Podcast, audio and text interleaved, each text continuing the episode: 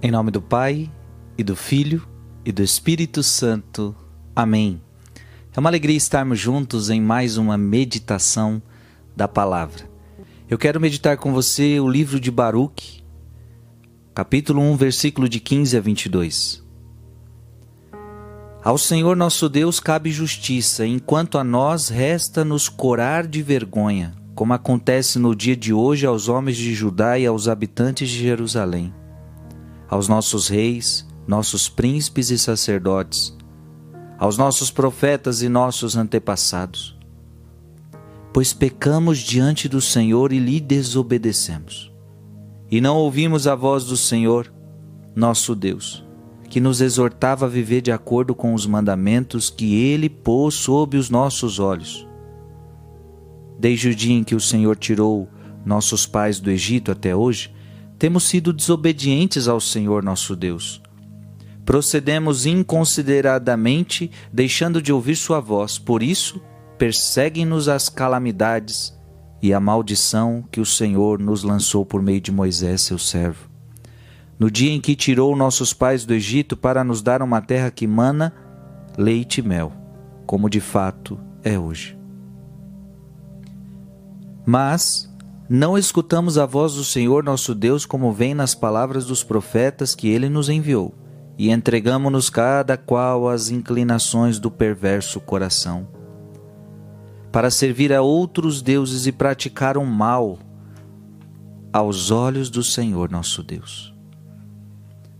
Palavra do Senhor. Resta-nos corar de vergonha eu creio que essa palavra também muitas vezes se aplicou à nossa vida, ou talvez se aplique ainda à nossa vida. Resta-nos corar de vergonha. Por quê? Porque pecamos diante do Senhor. Lhe desobedecemos. Isto é uma constância na nossa vida, né? Que triste.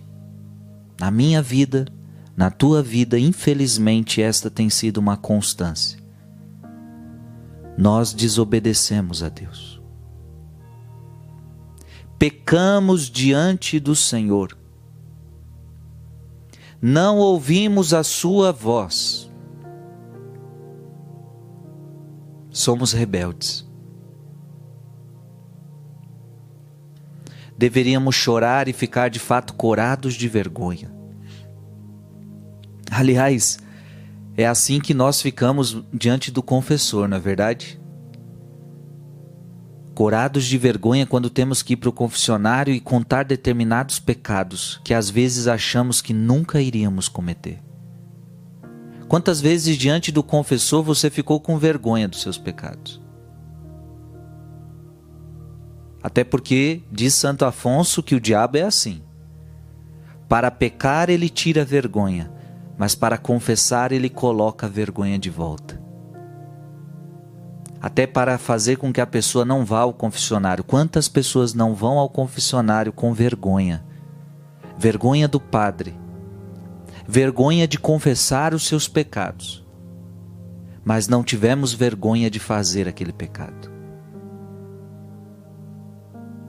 Não ouvimos a voz do Senhor nosso Deus que nos exortava Deus nos exorta noite e dia a viver de acordo com os seus mandamentos. E veja, mandamentos que ele pôs diante dos nossos olhos.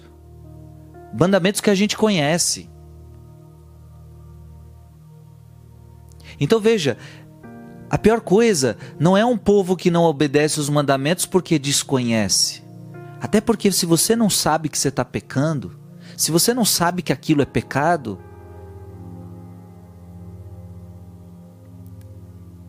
Não deixa de ser um erro, mas como é que você peca se você não sabe que aquilo é pecado? Então não é pecado. Então, se tem algum povo que não conhece os mandamentos de Deus e faz o erro, sim, ele está errando, mas ele não conhece o mandamento. Agora é triste quando nós conhecemos o mandamento. Nós conhecemos.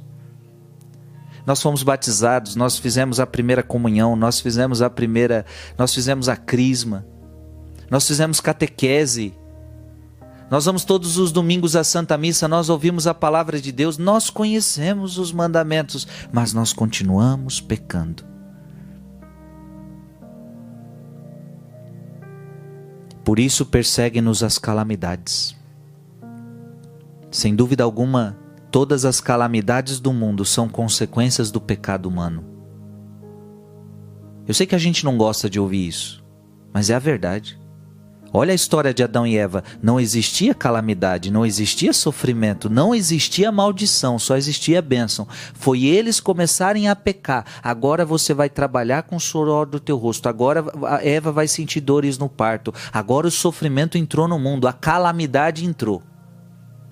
Porque esse é o salário do pecado. O salário do pecado é morte. O salário do pecado é calamidade. O salário do pecado é maldição. Quer viver uma vida amaldiçoada? Viva uma vida no pecado.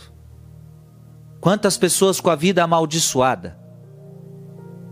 Por quê? Porque estão numa vida de pecado Pecado consciente, eu estou falando de pecado consciente, eu sei que eu estou no pecado. Os mandamentos de Deus estão diante dos meus olhos, mas eu não vou seguir, eu não quero seguir. Essa é a pior coisa que tem. Isso atrai maldição para a nossa vida. Você entende? Isso atrai maldição para a tua vida. Você conhece os mandamentos, mas você não quer viver os mandamentos. Isso atrai maldição para a tua vida. E o que, que a gente faz ao contrário? Entregamos-nos cada qual às inclinações do perverso coração. Na verdade, você se entrega não à vontade do Senhor, mas ao teu perverso coração. Ah, Deus. Começamos a servir a outros deuses. O Deus do dinheiro, o Deus do prazer, o Deus do sexo, as minhas vontades próprias, eu começo a ser o meu Deus. Voltemos-nos para o Senhor, minha gente. Você que está ouvindo essa palavra hoje, temos sido desobedientes ao Senhor. Vamos mudar essa condição. Vamos ser como a Virgem Maria.